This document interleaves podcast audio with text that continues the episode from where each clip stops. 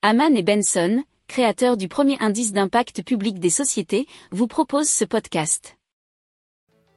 Haman and Benson. Le journal des stratèges. Allez, on part euh, du côté de la Belgique, mais on va comparer un petit peu les factures électriques en Europe. Alors, les ménages et petites entreprises belges qui sont raccordées en basse tension paient une facture d'électricité plus élevée que bien les Français, ou bien aux Pays-Bas ou au Royaume-Uni. C'est ce que a constaté une étude comparative qui a été réalisée par PwC à la demande des régulateurs du secteur énergétique. C'est ce que nous dit euh, RTL.Belgique. Alors cette étude porte sur les prix de janvier 2022 et établit une comparaison avec les prix de l'année précédente. Il en ressort que la facture d'électricité d'un ménage moyen en Belgique a doublé en 2022 par rapport à 2021. Les factures d'électricité des ménages ont également augmenté de manière très significative, bien sûr, vous en doutez bien, euh, dans la plupart des pays euh, voisins.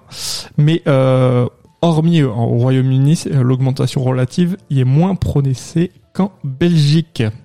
La facture d'électricité d'un ménage qui a une consommation de 3500 kW par an s'élevait en janvier 2022 en moyenne à 460 euros le mégawatt en Belgique, ce qui est bien sûr plus élevé qu'aux Pays-Bas, au Royaume-Uni et surtout en France. Seule l'Allemagne connaît un niveau de prix semblable. Pourquoi? Puisque euh, les centrales allemandes sont principalement eh bien euh, alimentées au gaz ou aussi malheureusement au charbon, mais surtout au gaz. Et vous savez que vu la situation actuelle, le prix du gaz a terriblement augmenté, donc l'énergie euh, produite grâce à ce gaz, elle aussi. Alors les PME euh, ont des résultats similaires puisque l'étude constate une augmentation significative de la facture en Belgique, qui reste l'un des pays les plus chers. Alors s'agissant des entreprises électro-intensives, alors tous les pays, à l'exception du Royaume-Uni, octroient des réductions, mais ces réductions potentielles sont plus importantes aux Pays-Bas, en Allemagne et en France, eh bien, selon l'étude de PwC.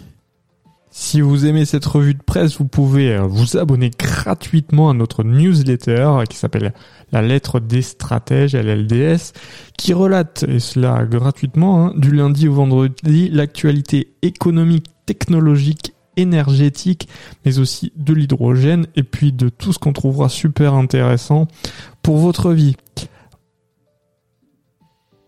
Pour approfondir ces sujets, abonnez-vous à la newsletter de Haman et Benson et écoutez nos autres podcasts que vous retrouverez dans les notes de l'émission ou sur notre site internet.